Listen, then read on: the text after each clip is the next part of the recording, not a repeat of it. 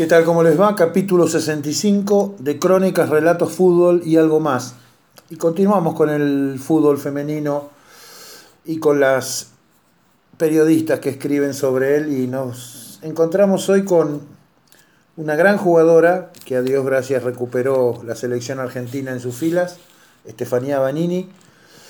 Argentina está jugando en este momento la Copa América en Colombia con paso en caso de clasificar a los Juegos Olímpicos de París y al Mundial del 2023 en Australia.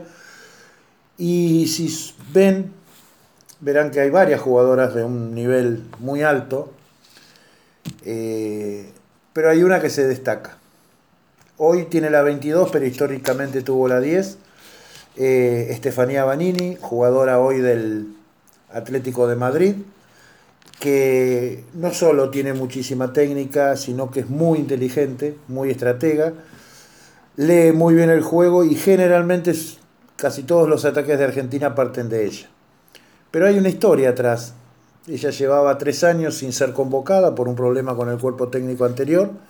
Siguió jugando, ya estaba en el Atlético de Madrid. Y finalmente por el peso de su juego, por suerte para nosotros, la volvieron a llamar y está haciendo un gran campeonato. Habilitando en casi todos los goles, las, asistencias son de ella. Vale la pena mirarla y como decía, hoy no tiene la 10, pero tiene la 22. Eh, una periodista de Buenos Aires que suele escribir mucho sobre el fútbol femenino en, en diarios, en algunas revistas, también en radio y televisión la pueden ver a Yelén Pujol, que ha escrito también unos libros muy interesantes.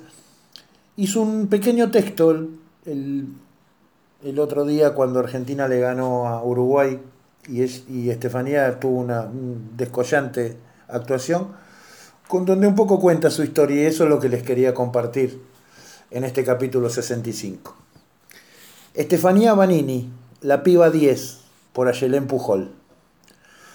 Cuando tenía 5 años y solo pedía pelotas de fútbol de regalo para cumpleaños y navidades, su mamá y su papá tuvieron una discusión. ¿Qué hacían con la nena que quería jugar al fútbol? Pensaban, como la sociedad en general por entonces, que las nenas no venían al mundo para jugar al fútbol, no venían para patear. Estefanía Banini, que ahora tiene 32 años, juega en el Atlético de Madrid y le manda saludos a su familia desde la Copa América en Colombia, pudo ganarle a eso. Y le ganó después al desafío de jugar con varones y al miedo de viajar sola a Buenos Aires a los 17 años cuando la convocaron por primera vez a una selección argentina. Juntó peso por peso en tiempos en los que la AFA no cubría gastos de viaje ni de hospedaje.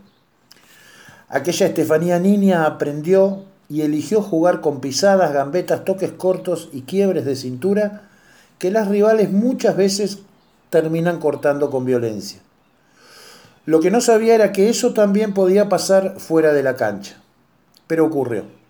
En el 2019, después de manifestar su descontento con el cuerpo técnico anterior, el que encabezaba Carlos Borello, y tras un Mundial de Francia, dejó de ser convocada a la selección. Pasaron nada más ni nada menos que 1116 días de ausencia. Ninguna de las cicatrices de la vida y del fútbol la habían lastimado tanto como para no poder usar la camiseta argentina. Tres años después regresó y aquí en el césped del Estadio Centenario en Armenia, Colombia, volvió a ser la bandera del equipo para golear a Perú 4 a 0.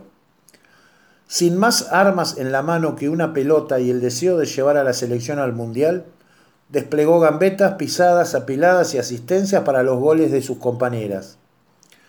Lo hizo ya sin la cinta de capitana y sin su número habitual, el 10. Ahora tiene el 22 en la espalda y la alegría de haber desplegado el fútbol que le gusta dice que no se arrepiente de nada, que siempre hay que alzar la voz contra las injusticias y que en su última Copa América quiere más que nunca el boleto para el Mundial de 2023. Por ella, pero por sobre toda por las barriletas cósmicas que piden pelotas en cumpleaños y navidades en Argentina.